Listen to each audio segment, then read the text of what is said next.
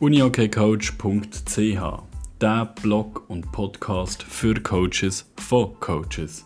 Wir, der Janik Rubini und Jeremia Stegen, reden über Themen in unserem Coaching-Alltag.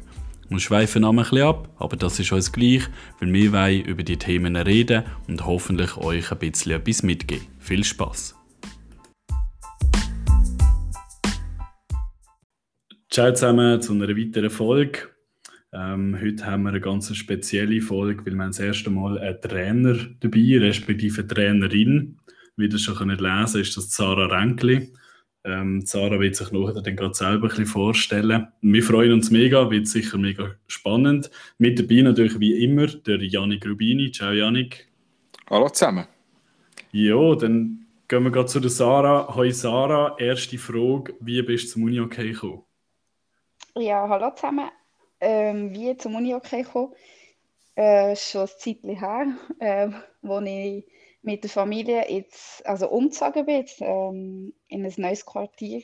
Die haben dort klar auch geschuttet, aber dann auch ähm, Guni hockeylet und ich habe das eigentlich vorher nicht kennt. Von dort, wo wir vorher gewohnt haben, war einfach wirklich einfach Schutten. Ich war auch im Schutti-Club mit meinem Bruder zusammen und eben mit den neuen Kollegen ähm, und der neuen Sportart ist es schnell gegangen. Sie einfach mal gefragt, hey, kommst du schon mal reinschauen? Mal in ein Training mit und schon ist es passiert. Gewesen, ja. Und dann habe ich Shooten aufgehört und habe mich auf die Uni okay fokussiert. Genau. Cool, super, so muss es sein. Ähm, ist doch meistens so, wenn man den Uni okay anfängt, dann will man nichts anderes mehr machen. genau. Ja, du hast ja eigentlich ähm, mega viel Moment auch mit Unakei zu tun. Hat schon mehrere Hüte an. Ähm, wir haben uns auch kennengelernt auch über verschiedenste Trainerkurse und haben sogar schon die Chance gehabt, auch miteinander hinter der Bande zu stehen, ähm, was mega cool war. Ähm, vielleicht so für einen neutralen Zuhörer, kannst du vielleicht so ein bisschen erklären, wie so ein bisschen, also welche Teams du im Moment trainierst ähm, oder wo das die Unihockey überall berührt in deinem Alltag und in deinem Leben im Moment? Äh, ja, das kann ich gut machen. Also, äh, ich habe wirklich verschiedene und mehrere Hüte an. Ähm, das eine ist vom beruflichen her, bin ich eben Nationaltrainerin in U17 bei den Frauen tätig. Also dort bin ich als Head Coach tätig. Dann äh, bin ich bei den Wizards tätig. Also dort bin ich eigentlich äh, in einer Zahl groß geworden und bin eigentlich dann immer dort geblieben und habe dort auch angefangen Trainerle. Mal bei den Juniorinnen C, dann im ACE als Assistent und dann in U21. Und jetzt bin ich nicht mehr Trainer, sondern bin dort ähm, als Sportchefin tätig, also sehe die Uni okay von anderen Seiten und arbeite dort mit den Trainern eng zusammen, sie ausbilden und gebe ihnen so wie Tipps. Und ähm, dann bin ich auch im RLZ tätig, also im Mini, RLZ Mini in Zollbrück, und dort ist wieder ganz ein anderes Unihockey. Dort schafft man mehr auf dem technischen, hat Spieler, die man sonst eigentlich nicht sieht. Und man sieht sie nur in Woche. Und arbeitet aber eng mit ihnen zusammen. Und da geht es nicht um das Team, sondern wirklich um den Spieler allein. Und dann im Kindergarten natürlich, wenn ich schon als Lehrerin arbeite, dort ist das Unihockey natürlich auch ein Highlight. Äh, dort spiele ich immer mit den Kindergärtnern Unihockey spielen und das lieben sie. Genau, das sind, glaube ich, hoffe, ich habe nichts vergessen.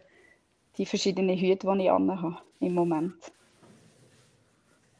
Hey, das ist mega, mega cool, machst so viel. Jetzt ist mir gerade spontan eine Frage reingekommen, ich glaube, das interessiert dann die meisten Zuhörerinnen und Zuhörer auch gerade. Wie, wie viel bist du angestellt fürs Uni-Okay oder auch jetzt eben als Kindergärtnerin? Ähm, wie, wie sieht das dort denn aus? Ja, also als Kindergarten bin ich 60 Prozent angestellt im Moment und ähm, ja, wirklich das Glück, dass ich als Trainerin beruflich kann tätig sein kann und da bin ich 50% bis wie Uni okay und das ist wirklich mega cool. Cool, perfekt. Ja, eben, weil sonst wäre das äh, eine sehr hohe Belastung, wenn du alles das neben einem 100% Job würdest machen im Jahr. Ja, genau. Ja, das ist also, ich habe ähm, angefangen mit der U17 West, wo es dann noch ähm, die regionale Auswahlen hat und noch nicht die nationale U17-Auswahl. Und dann habe ich noch 100% geschafft nebenbei im Kindergarten. Und äh, ja, es war wirklich mega viel. Gewesen. Und jetzt bin ich wirklich mega froh, äh, haben wir die 50%-Stelle äh, können haben und das beruflich können machen, weil jetzt kann ich viel mehr ähm, auf die einzelnen Spielerinnen eingehen, auch ins Training mal reinschauen. Ähm, ja, bin viel flexibler geworden und das fängt wirklich. Ja, mega cool. Ähm, also eben, wir wissen alle ja, oder viele, die, halt Ammoniakkeit tätig sind, irgendwie als Funktionär, eben, dass, dass, ähm, dass wie die Zeit äh, begrenzt ist und umso cooler finde ich auch von Swiss Unikai hat man ähm, Trainer auch die Möglichkeit gegeben, ähm, vor allem eben im Nationalmannschaftsbereich auch mit den Spielern und Spielerinnen zu arbeiten. Ähm, jetzt so ein bisschen, mir würde so wenn jetzt vielleicht so in fünf, sechs, sieben Sätzen, ist vielleicht ein schwierig, ähm, deine Tätigkeit als Nationaltrainerin so würdest zusammenfassen im Moment. Ähm, vor allem auf der äh, Stufe U17, ähm, wie es mir ist, bist du ja auch noch keine WM, sondern hast auch so ein bisschen, auch noch, vielleicht auch einen anderen Fokus. Ähm, vielleicht kannst du so ein bisschen sagen, ja, ähm, was es im Moment bewegt oder was so ein bisschen die, die Alltag als Nationalmannschaftstrainerin ist. Ja, äh, ja genau. Ähm, zuerst ist sicher, äh, dass ich viele Spielerinnen anschaue, sie weiterentwickeln, damit sie irgendwann in U19 und dann im besten Fall ihr A-Nazi auflaufen können. Also das ist eigentlich mein, mein Job. Ich suche Talent, sie weiterbilden und ich muss die Talente probieren rauszufibeln oder rauszusuchen, die wirklich das Potenzial haben, um sich zu einer U19-Nationalspielerin weiterzuentwickeln oder eben im besten Fall sogar eben zu einer A-Nazi-Spielerin entwickeln Und ja, das ist meine Hauptaufgabe eigentlich. Und nicht, ich muss nicht das Team formen, sondern ich muss wirklich die einzelnen Spielerinnen ausbilden. Da knüpfe ich sehr gerne gerade noch an. Eine Frage, die ich mir notiert habe, die ich wissen von dir, wie erkennst du oder wie erkennt man einen zukünftigen Superstar oder eben ein Talent, was dann sogar in, der A-Nazi schaffen Ja, das ist eine schwierige Frage. Ähm, ich denke sicher, Erfahrung hilft. Wie überall. Desto mehr du Spielerinnen siehst, desto mehr ähm, weißt, auf was du musst schauen musst, dann ist es sicher, die grossen Talente fallen auf. Die, die sieht man, mit, die haben eine gute Spielübersicht, die haben Spielwitz, die sind frech, die probieren Sachen aus, äh, die haben gute Technik. Ähm, sie haben ja das Auge für ein Mitspiel. Und dann gibt es natürlich auch, das ist so wie eine komplette Spielerin, aber das sind ja noch lange nicht alle Nazi-Spielerinnen, die komplett müssen sein müssen. die müssen einfach wie eine super Kompetenz haben, wo man sieht, es ist zum Beispiel gibt es eine, die einfach immer trifft, egal in welcher Lage sie fällt, vielleicht gar nicht auf, aber wenn sie den Ball hat, sie steht am richtigen Ort und sie trifft einfach immer. Das ist dann genau auch so eine Spielerin, wo man in, äh, tut weiterentwickeln, weil man weiß, dass die eine Fähigkeit hat, die in Nazi mega wichtig ist. Dass man so wie nein, schlussendlich ein komplettes Team kann haben. Also man braucht wie verschiedene Spielerinnen und ja, die Sachen sind so, wo auffallen, sind Sachen, die sie spezifisch gut können, wo man weiß, an dem kann man noch arbeiten, das kann man noch weiterentwickeln, dass es irgendwann schnell mal in einer A-Nazi lenkt. Genau. Top. Merci vielmals für die, die das Thema Superkompetenzen ähm, nicht sagt oder es ein bisschen mehr unternimmt ähm, Swiss hat das sogenannte Swiss Way und dort ist das auch echt, ja, ziemlich genau oder einmal gut beschrieben, was so super Kompetenzen könnten sein. Ähm, ist sicher mal spannend, wenn man dort mal reinschaut. Ja, genau. Ähm, wenn man so bedenkt, also du siehst ja deine Spielerinnen in dem Sinn live ja ähm, relativ selten jetzt gegenüber jemandem, wo, wo das Team wöchentlich hat ähm, im Training. Ähm, mir wird es wundern, oder ich finde auch, wenn wir dann auch zukünftig mit anderen Coaches so reden, ähm, ist so eine Motivation von mir auch so ein bisschen herauszufinden, wie sie ticken, im Sinne von zum Beispiel Kommunikation. Also, ähm, meine Frage wäre, wie, was ist der wichtiger Kommunikation und wie unterscheidet es vielleicht von deinen Erfahrungen, die du vorher hast gemacht hast, vom Nationalmannschaftsumfeld. Also musst sicher ganz anders kommunizieren, ähm, hast andere Herausforderungen, als wenn Team hast, wo du wöchentlich siehst ähm, und was dir ja wirklich wichtig ist, äh, allgemeine Kommunikation. Ja, genau. Also die Kommunikation ist das A und O. Das habe ich wie auch gelernt und gemerkt, dass es in einer Nationalauswahl, also es ist auch schon wichtig, aber dort auch noch einmal mehr, weil man eben die Spielerinnen gar nicht so viel sieht. Und darum ist der Austausch mit der Spielerin ähm, sehr wichtig. Und darum habe ich mir wie auch vorgenommen, oder ich mache es jetzt so viel mehr, dass ich ähm, viele Feedbacks ähm, gerade mit der Spielerin im Camp besprechen oder anschauen. Oder mit ihnen zum Beispiel durch Corona haben wir so ein E-Coaching gemacht, wo wir jede Spielerin ähm, wie eine Stunde lang mit ihr einen Call hat gemacht und wirklich die einzelnen Bereiche im Unihockey mit ihr besprochen hat. Auch das Persönliche, also wie es außerhalb vom Unihockey aussieht, schulisch, äh, Umfeld, ähm, aber auch Technik, Taktik, Athletik, all diese Sachen haben wir wie auseinandergenommen und haben daheim, ich bin bei mir daheim geguckt, die Spielerin bei sich daheim und haben so das, über das diskutiert und die Spieler mega geschätzt und haben gefunden, es ist ganz etwas anderes, als wenn du in der Halle oder im Camp mit ihnen diskutierst, ähm, weil dort sind sie eher ein angespannt, sie sind nervös, weil sie ja das Beste zeigen und so ist es wie ein ganz entspanntes Zusammensitzen und über Uni okay diskutieren gewesen. und so lernst du die Spielerin extrem gut kennen und ich habe müssen sehen, dass ich Spielerinnen zum Teil auch falsch eingeschätzt habe. Und durch das Gespräch dann habe ich mir gedacht, ah nein, die Ticket gar nicht so, wie ich es erwartet habe oder wie ich es so wie beurteilt habe, durch das Gesehen, sondern mit dem Gespräch habe ich gemerkt, die ist ganz anders und ich habe sie wie neu kennenlernen und darum ist wie für mich Kommunikation mit der Spielerin sehr wichtig und auch mit dem Trainer, weil eben gerade sie sind viel mehr gesehen. Ähm, sie ticken nochmal anders im Verein als ihr Nazi. Sie zeigen sich auch nicht immer ganz genau gleich. Verstecken sich vielleicht auch ein bisschen mehr ihr Nazi, weil sie nichts falsch machen wollen, obwohl man einfach immer wieder sagt, hey, machen die Fehler, kommen und sagen, es gibt nichts Falsches. Wir wollen wirklich durch die Fehler lernen und weiterkommen. Und Gleichwohl verstehe ich eine Spielerin, dass sie sich vielleicht nicht ganz gleich getraut, weil sie sich ja nicht schlecht zeigen weil das könnte ja sein, dass man dann sagt, man will sie nicht mehr. Und darum ist der Austausch mit den Trainern auch wichtig. Und ähm, dort habe ich mit der einen ein bisschen mehr und mit dem anderen bisschen weniger Austausch. Genau. Aber das ist sicher durch Corona ein schwierig mit den Trainern, weil wenn man ein Spiel schauen kann, dann kann man viel mehr mit den Trainern darüber reden. Ja, jetzt weiß ich gar nicht, was hast du noch alles gefragt? das hat äh, schon recht ähm, ja, zusammengefasst. Ich, ich glaube, das ist mega spannend, weil halt jedes Umfeld auch verschiedene Massnahmen und Kommunikation braucht. Ähm, und, und jetzt aber bei dir mit den Spielerinnen ist klar, ähm, wenn man sich halt nicht immer sieht und aber auch aktiv die halt gleich aus dem persönlichen, in dem Sinn Gespräch wie rausgehst und der halt, ich finde auch, so wie ich es jetzt wahrnehme im ersten Moment, ist es ja mega Wertschätzung gegenüber Spielerinnen. Nimmst du auch Zeit extra, zum Beispiel neben einem, neben einem Camp oder so, noch Einzelgespräche zu führen. Und, und ich denke, das ja, kommt sicher sehr gut an.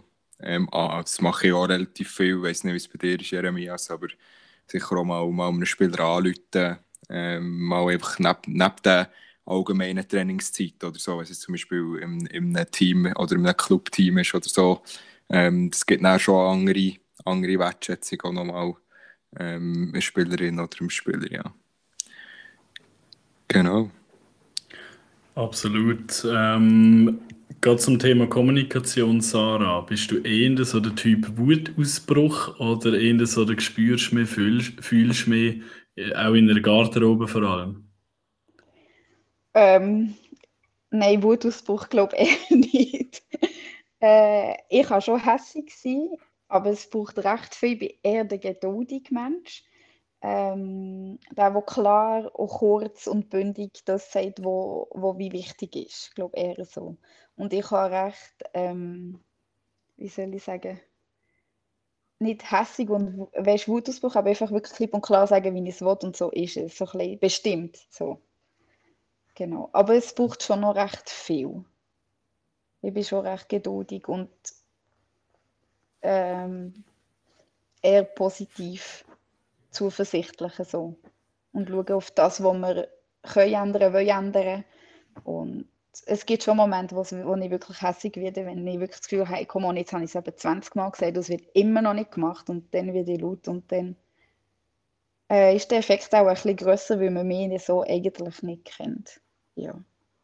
Ja, also ich glaube, nach 20 Mal wird jeder ein bisschen lauter werden. Das ist schon so, ja. ja. Wie, wie gehst du mit, ähm, mit enttäuschten Spielerinnen um? Sagen wir jetzt mal, ähm, ist nicht aufgeboten für einen, für einen Nazi-Zusammenzug oder mhm. ähm, bei einem Aufgebot irgendwie ist nur am Bänkeln oder so und dann ist er am Latschen oder sie am Latschen. Wie, wie gehst du um?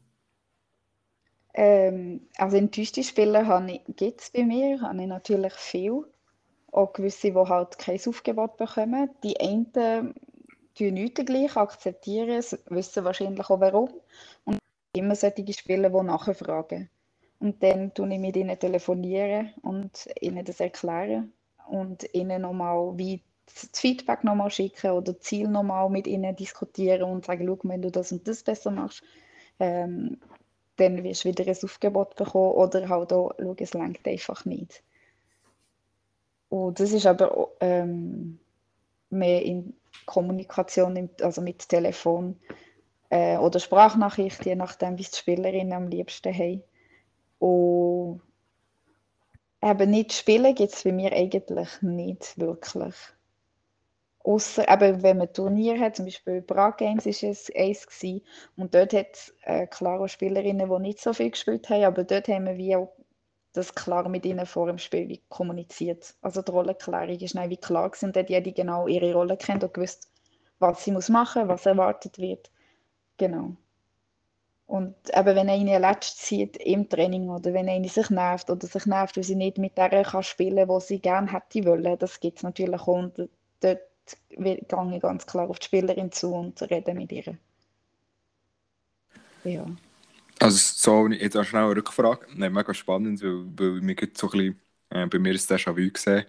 Ähm, selber, wenn jetzt zum Beispiel ähm, eben jemanden hast, wo eine Spielerin, die du jetzt halt mal aufgebaut hast und dann nicht mehr aufbietest aus irgendeinem Grund, weil, weil die Ziele nicht erreicht wurden, ja. ähm, setzt du dann darauf, dass jetzt, also muss die Spielerin zu dir kommen oder gehst du auch in gewissen Fällen zur Spielerin proaktiv zu?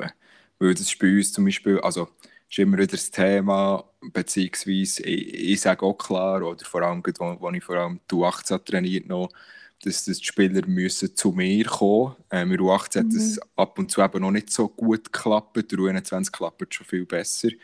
Und es nimmt mich wie Wunder, prozentual, wie du das, so das Gefühl hast, so, ist sie wirklich der Mut, näher auf dich zuzukommen oder lass es dann wirklich sein, weil ich finde diesen Prozess unglaublich wichtig, glaube Also schätze dich auch so, dass du es wichtig findest, dass du ihnen wie kannst nochmal sagen, was gelegt hat, dass sie auch wieder in, in, ins äh, Clubteam können und an ihren Schwächen weiterarbeiten Ja, also es kommt ein bisschen darauf ab. Ich sage gegen die Spielerinnen, dass wenn etwas ist, müssen sie zu mir kommen. Das erwarte ich von ihnen. Dass, eben, wenn sie eine Frage haben, wenn sie wollen wissen warum sie kein Aufgebot bekommen haben und so weiter, dann ist schon, sind sie verantwortlich für ihre Karriere und darum erwarte ich, dass sie kommen. Bei gewissen Fällen zum Beispiel, äh, eine Spielerin ist angeschlagen und ähm, sie hat einen Kontakt mit mir und ich merke irgendwie, äh, es macht nicht Sinn, sie jetzt nein, ich lieber, dass sie schaut, dass sie wieder ganz fit wird. Und dann tue ich mich bei ihr meid und sage, ich biete dich nicht auf, auf aus dem, aus dem Grund. Und wenn du wirklich wieder ganz fit bist und der Physio wirklich das grüne Licht gibt, dann bist du wieder dabei. Aber bis dann musst du wirklich schauen, dass du auf, eben auf die Knie, auf den Fuß oder was auch immer ist, wirklich schaust und du wieder fit bist, weil du, sie, es sind vor allem Fälle, die immer die Verletzung wie mitschleppen. dann kommen sie ins Camp, sie verletzt, können vielleicht ein, zwei Training machen und nein, nicht mehr. Und das ist dann mega schade. Es bringt ihnen nichts, es bringt uns nichts. Und es nimmt einer Spielerin den Platz, die eigentlich fit wäre. Und dort gehe ich auf die Spielerin zu oder tue ihr anrufen und sagen, ihr erklären das, dass sie das weiß. Und dass es nichts mit der Leistung zu tun hat. Genau.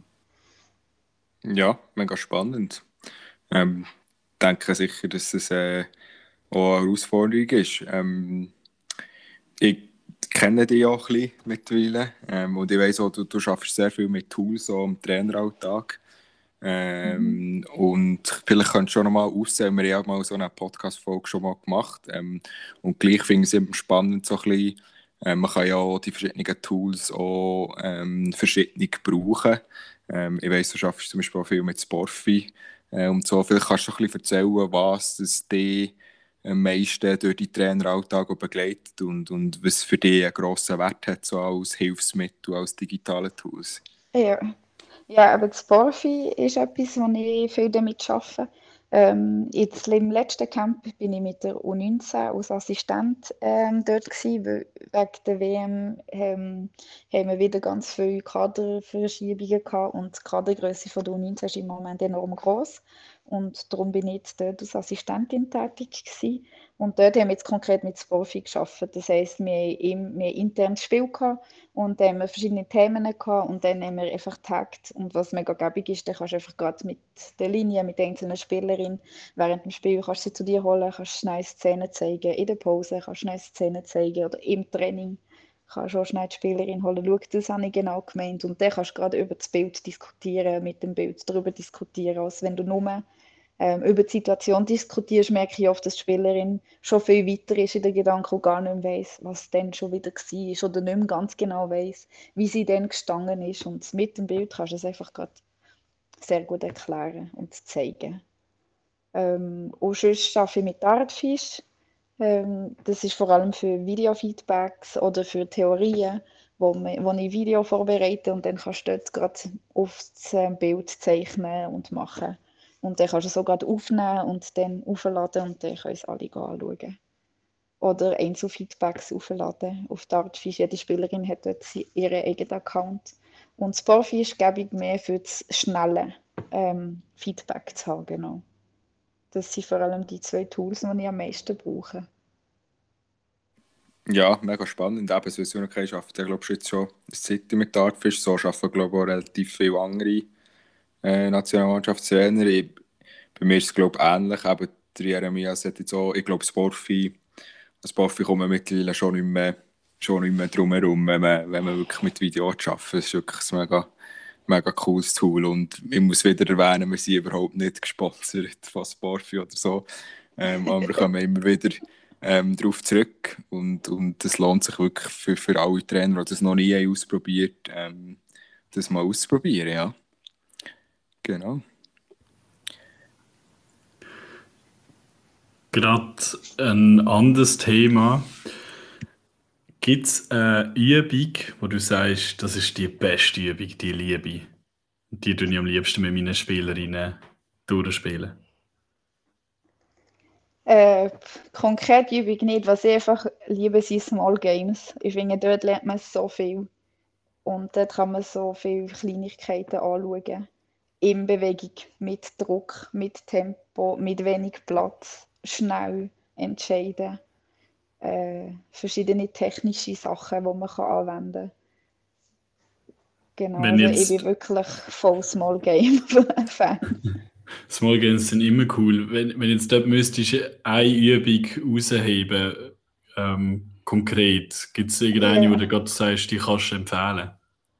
Ja, also die NHL ist es, sagen wir da, ist einfach ein 2-2 oder ein 3 gegen 3 oder ein 4 gegen 4 in der Mitte und dann hast du Außenpositionen und Außenpositionen kannst du äh, in die Offense, in die Defense setzen, kannst du sie neben, also Grundlinienhöhe oder neben dem Goal setzen, so ein bisschen so. Herrlich. Ja, genau. Wir haben es nicht abgesprochen, aber NHL ist auch bei mir ganz, ganz, ganz hoch oben. Cool.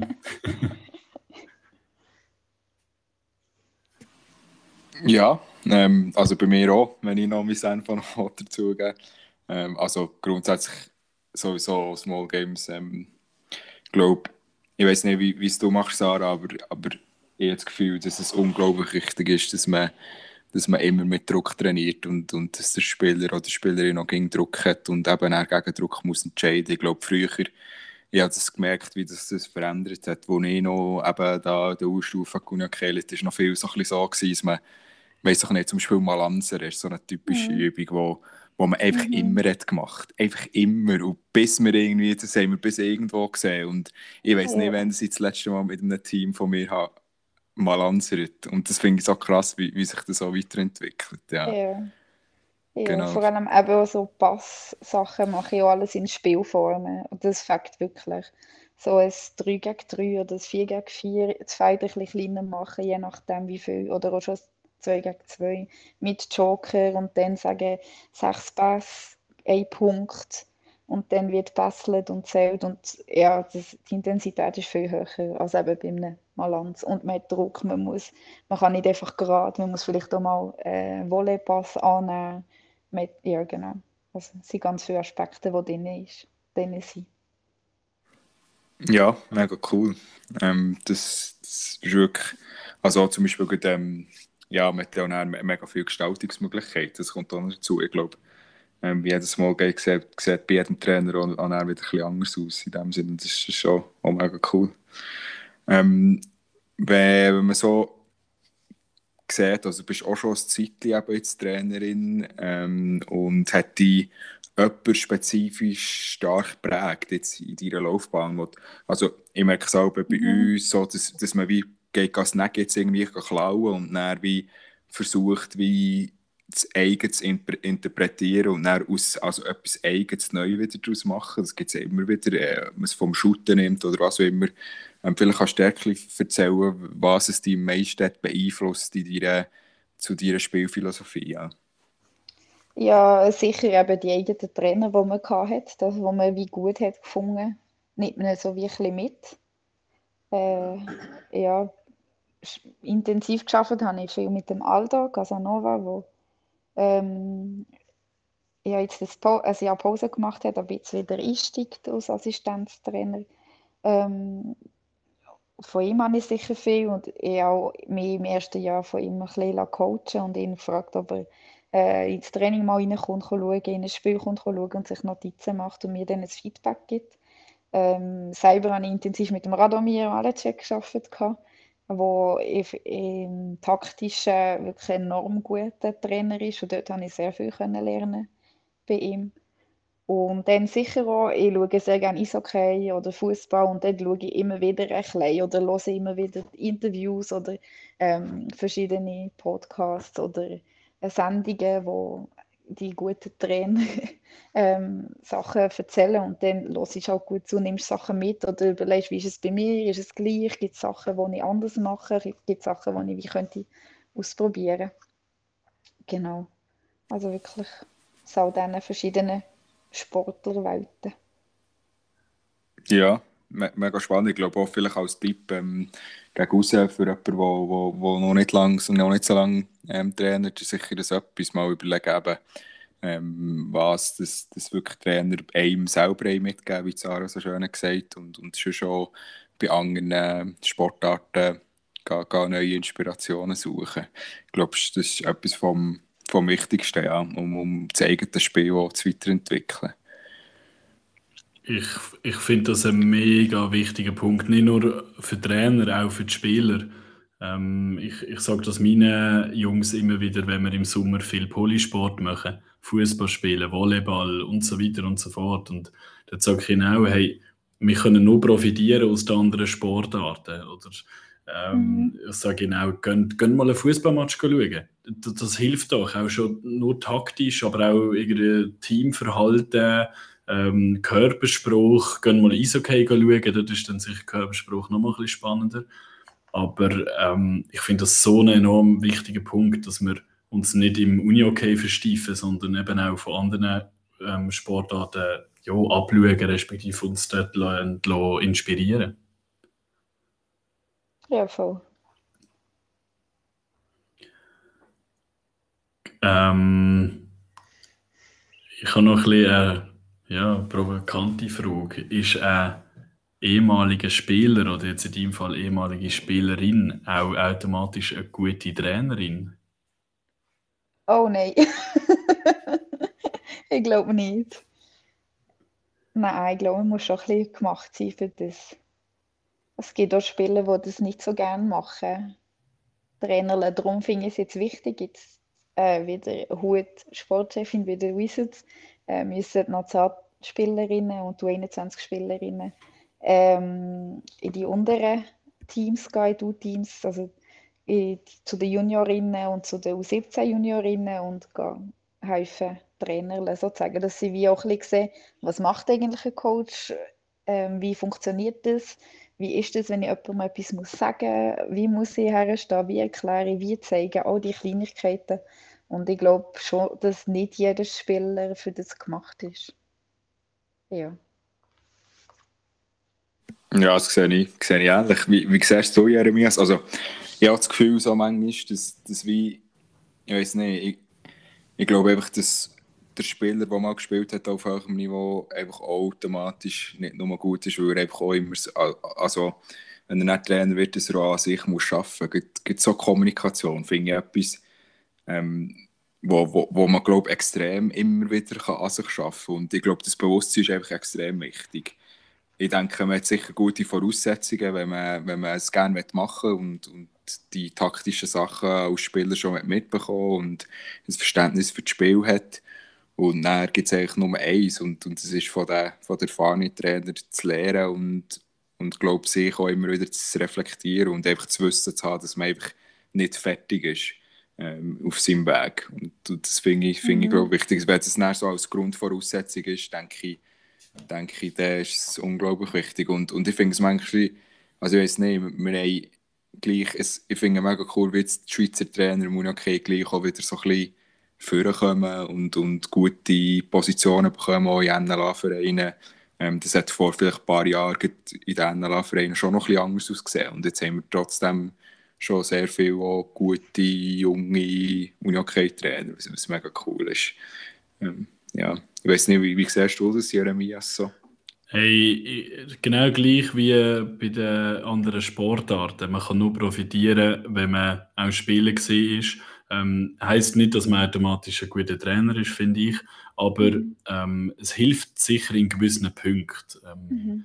Dass man, ja, eben, ich glaube, das Verständnis, wie hat sich der Spieler damals, oder wie fühlt sich jetzt der Spieler, ähm, das ist einfach einfach, wenn du selber einmal spielen siehst, das ist klar. Ähm, aber ich denke, du kannst, äh, gewisse Sachen sind vielleicht auch nicht ganz gut, dass du gewusst hast, also dass du mal spielen bist oder so. Ähm, aber schlussendlich kannst du eigentlich nur profitieren, wenn du einmal ähm, als Spieler dort bist. Aber ich bin auch fest davon überzeugt, dass du auch ohne ähm, jetzt sagen wir Unihockey-Background als Spieler kannst äh, ein guter Unihockey-Trainer sein. So viel ich mitbekommen zum Beispiel unser Herrencoach bei Basel Regio, der hat glaube selber noch nie Unihockey gespielt. Ähm, und hat doch, also coacht jetzt doch einen ACB-Verein und hat vorher bei Classic ähm, du 21 der Coach, was ja auch einer der absoluten Top-Vereine ist weltweit. Mhm. Ja, mega spannend. Das habe ich nicht gewusst. Weil, also, die Trainer, die ich kenne im Umfang, haben immer mal etwas mit Unigkeit zu tun gehabt, ehrlicherweise. Also, ähm, so, so, einen, so einen Fall habe ich, habe ich wie noch oder kommt mir so spontan nicht in den Sinn, aber es ist ja mega cool. Ähm, ich glaube, so werden wir attraktiv für, für Leute, die, die eben ähm, noch nichts mit Unigkeit zu tun hatten. Ähm, etwas würde mich noch wundern, ähm, Sarah, wo ich mir noch aufgeschrieben habe, ähm, ist so ein bisschen, du arbeitest ja mit eben, ähm, deine Spielerinnen sind, sind U17, das heisst so eben sehr jung noch und so die Aufmerksamkeitsspanne und so hat sich ja schon extrem verändert, glaube Also, mhm. ähm, oder auch die Art und Weise, wie sie, wie sie kommunizieren und wie sie, so, wie sie untereinander auch kommunizieren. Wie tust du dementsprechend dem auch ein bisschen Rechnung tragen, dass du kannst abholen kannst? Also, ähm, machst du jetzt da eben, ist irgendwie die Analyse verändert oder, oder es ist dir dort wichtig, wenn, wenn du beispielsweise wirklich ähm, etwas vorbereitest und, und es wirklich wichtig ist, dass die Spielerinnen auch das optimal aufnehmen, sei es jetzt Video oder auch im Training selber? Ähm, sicher kurz, mit Bildern und Wort, also nicht einfach kombiniert oder oft kombiniert. Und äh, ich erwarte auch viel, dass viel von innen auskommt. Also ich möchte nicht nur ich geben, sondern ich möchte, dass es eine Diskussion gibt, dass es eine Kommunikation geht untereinander, also ein Austausch besser gesagt, und ähm, dass sie auch mitdenken. Dass sie ja, nein, weil schlussendlich müssen sie ja auf dem Feld denken und machen. Ich kann dann nichts mehr machen. Ich kann das ihnen einfach alles geben, das Werkzeug geben, damit sie nein, das bestmögliche Resultat auf dem Feld können, äh, aus sich herausholen und, und eben für eine Videoanalyse oder so ist wirklich bin ich für kurz, prägnant das Wichtigste und das, was äh, so will ich es haben und dann zeigen, warum es Sinn macht, so zu spielen, dass sie das wie selber auch sehen. Ähm, oder ich zeige zum Beispiel einfach eine Szene und dann tun wir über diese Szene diskutieren und haben vielleicht das Thema, ähm, äh, wie stehe ich zum Gegner, Zweikampf, wie gehe ich in Zweikampf rein oder ähm, wie kann ich den Gegner unter Druck setzen. Und dann nehme ich zum Beispiel aber auch Spiel von der Meisterschaftsrunden, wo so Momente oder so Sachen äh, sehr gut zu sehen sind. Und dann tue ich aber sehr wie mitdenken und mitreden und Lösungen mitsuchen. Genau. Ja, mega cooler Ansatz. Also, so wie ich dich so richtig verstehe, sagst du, tendenziell bist du auch jemand, der eher das ähm, kommentiert, für die Videoanalyse, das, was du willst sehen und nicht unbedingt das, was du nicht willst sehen, dementsprechend. Oder so wie ich dich verstehe. Ja, genau. Genau, das ist ja auch mega immer so eine Diskussion. Ja, also, du sagst jetzt, oder wenn, wenn du immer nur wie sagst, das, was du willst sehen, hat so ein bisschen einen positiven Touch, finde ich. Also, es ist nicht so kritisierend im Sinne von, ähm, du hättest dort das und das sollen besser machen sondern ich möchte lieber sehen, dass du in dieser Situation die und die Optionen wie berücksichtigst. Mhm. Ähm, das ist für mich, probiere ich auch sehr viel so zu arbeiten, weil es für mich eben auch positiver auch beim, beim Spieler oder Spielerin ankommt. Ähm, das ist sicher spannend, ja. Genau, und das, was man nicht so gut macht, weiß man ja eigentlich sowieso schon. Oder ja, man sieht es eigentlich meistens schnell. Und der Fokus ist ja bei uns ging auf das Negative. Automatisch siehst du ja, das ist nicht gut, das ist nicht gut, das ist nicht gut. Und darum bin ich eher zu schauen und sagen, das ist gut, hey, das ist genau cool gewesen, das ist das, was wir wollen. Und dann für die Spielerinnen auch einfach so schauen, oder? Was ist gut gewesen? Ah ja, genau, das haben wir ja gesagt und das hat hier funktioniert. So ein das Mindset. Und dann akzeptiert man vielleicht auch eher mal, wenn man sagt, hey, weil das muss ja auch sein, hey, schau, das ist jetzt nicht die bestmögliche Lösung gewesen. Mhm. Gehst du manchmal schon so ein bisschen Momente rein, wo, wo also das, das vielleicht 90% ausmacht und dann vielleicht mal Situationen gibt, wo du halt gleich tendenziell noch das siehst, was du musst verbessern musst. Ähm, nach, zum Beispiel nach dem ersten Drittel oder so. Gibt es das noch oder, oder passt es so zu dir, dass es automatisch jetzt eigentlich in, in deine Kommunikation eingeflossen ist? Ja, nach dem ersten Drittel, also in der Pause, ist meistens so kurzes Feedback von den Spielern. Wie, wie spürt das? Wie läuft Was hat das Gefühl? Und dann kommt schon viel von den Spielern. Meistens. Und dann ist noch, okay, was müssen wir ändern? Was müssen wir besser machen? Was... Und dann, ja, das läuft eigentlich wie automatisch. Ja, weil ich, frage so dumm, weil, also, ich hatte gestern ein Testspiel gegen Wieler ähm, gegen die 21. Und es war mega spannend, weil es ist genau das, wo, wo, wo ich wie, dort bin ich eben abgerutscht, echt im ersten Drittel, weil wir haben zwar irgendwie 4-0 geführt nach dem ersten Drittel oder 3-0 oder so, aber es ist wie, ich habe dann wie einfach genau das gesehen, was wir müssen besser machen und, und das, was wir wie gut haben gemacht, ist bei mir schon ein bisschen weg gewesen. und, und ich glaube, das ist schon mega wichtig als Trainer, dass man sich mhm. dort halt immer wieder auch wieder auf das Positive fokussiert und sich halt nicht in dieser in diesem Tunnel bewegt, so, ähm, was können wir noch verbessern in unserem Spiel. Yeah. Und das finde ich auch mega wichtig. Und ich glaube, das hast du, so wie ich das einschätze, hast du ja sehr gut im Griff. Und, und ich glaube, dort ist die Reflexion glaube immer wichtig. Und es ist mega spannend, über das zu diskutieren. Ja, ja voll. Ich probiere meistens gerade über zu überlegen, okay, was ist gut gewesen? Die Sachen nehmen wir mit, das möchten wir behalten. Und dann eben zwei, drei Sachen, gut, das ist gut gewesen das machen wir, also gut gewesen, in dem Sinn, ähm, wir können mit gut auslösen, wir haben gut operiert Tiefe, das behalten wir bei und dort habe ich das Gefühl, das funktioniert noch nicht so, wie wir es uns wünschen, darum probieren wir noch das und das. Und dann geht es schon weiter. Also mehr eben ein Punkt, wo wirklich, wo man sagt, okay, den können wir noch besser machen. Und dann noch sagen, was konkret, was gut ist und nicht nur, es ist gut gewesen, weil ich habe ein bisschen Respekt vor dem Wort, es ist gut gewesen, weil automatisch mhm. im Kopf vom Spieler, also habe ich als Spieler auch selber für erlebt, der ist ah, es ist ja gut und die Spannung sinkt und dann kommt das zweite, dritte und dann genau das, was gut ist, war, ist dann plötzlich nicht mehr gut, weil man wie ähm, intuitiv oder unbewusst im Kopf wie sagt, es ist ja gut und dann mhm. entspannt und hat dann nicht die Spannung mehr drin, die es braucht, um weiterhin das gut zu machen, was man gut hat gemacht. So ein bisschen so, ja.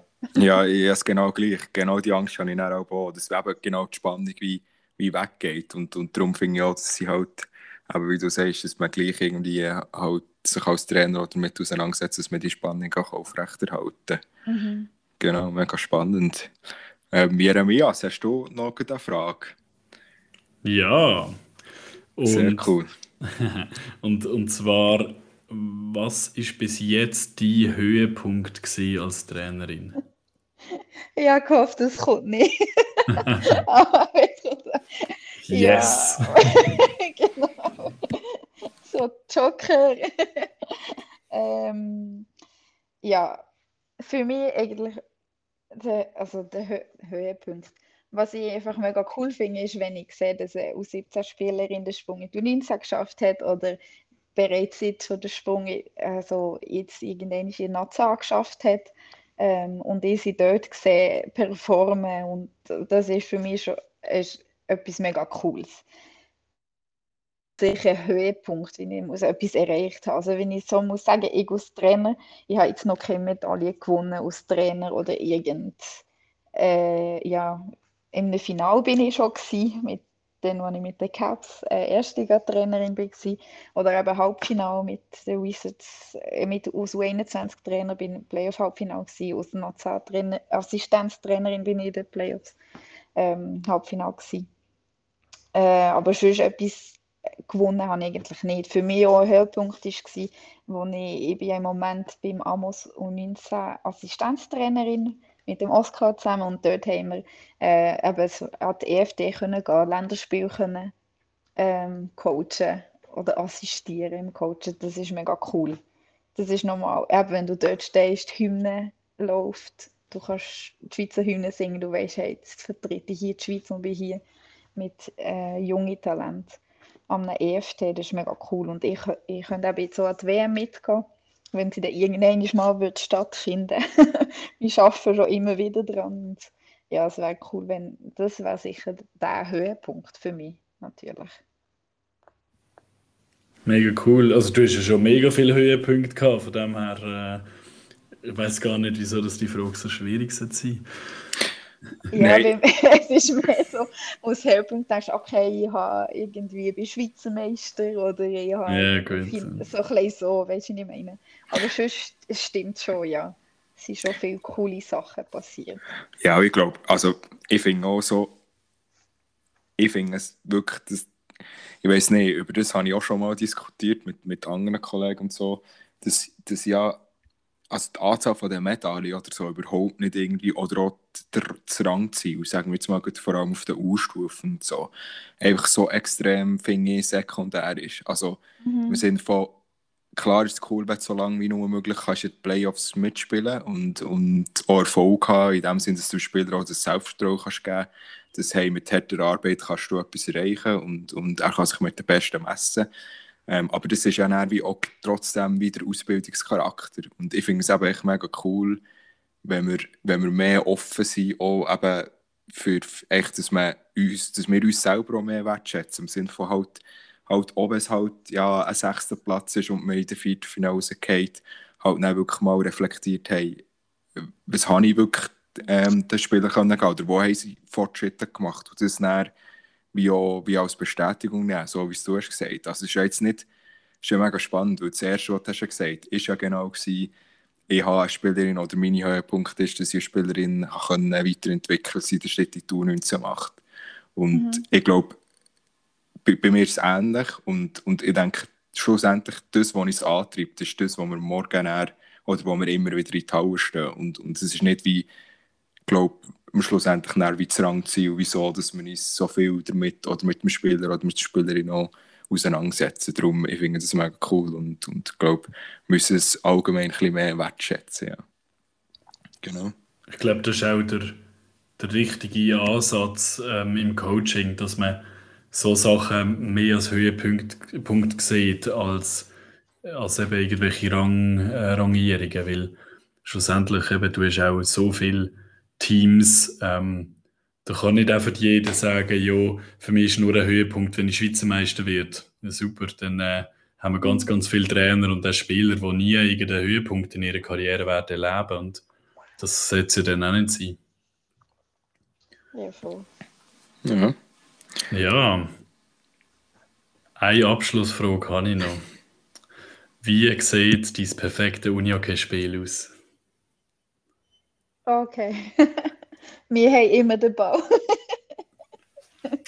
also, wir, wir wollen den Ball, sagen wir so. Mindset der Spieler ist, wir wollen einfach immer den Ball haben. Wir, äh, erster Gedanke vorwärts, wenn wir den Ball verlieren, sofort nachsetzen.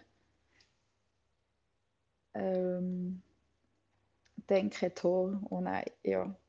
und mutig, vor allem mutig spielen.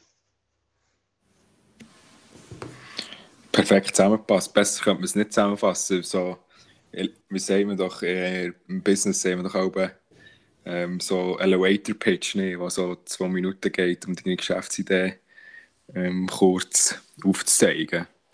Ähm, mega cool, ja. Genau. Voll, Messi, Messi viel, viel mal. Ähm, ja, ich denke, Nein, ich denke nicht nur, das ist so. Wir haben jetzt mega spannende Sachen miteinander besprochen. Messi, viel, viel mal, Sarah, hast du die Zeit genommen ähm, und hast du mit uns ein bisschen über Unihockey geredet? Ja, sehr cool. gern.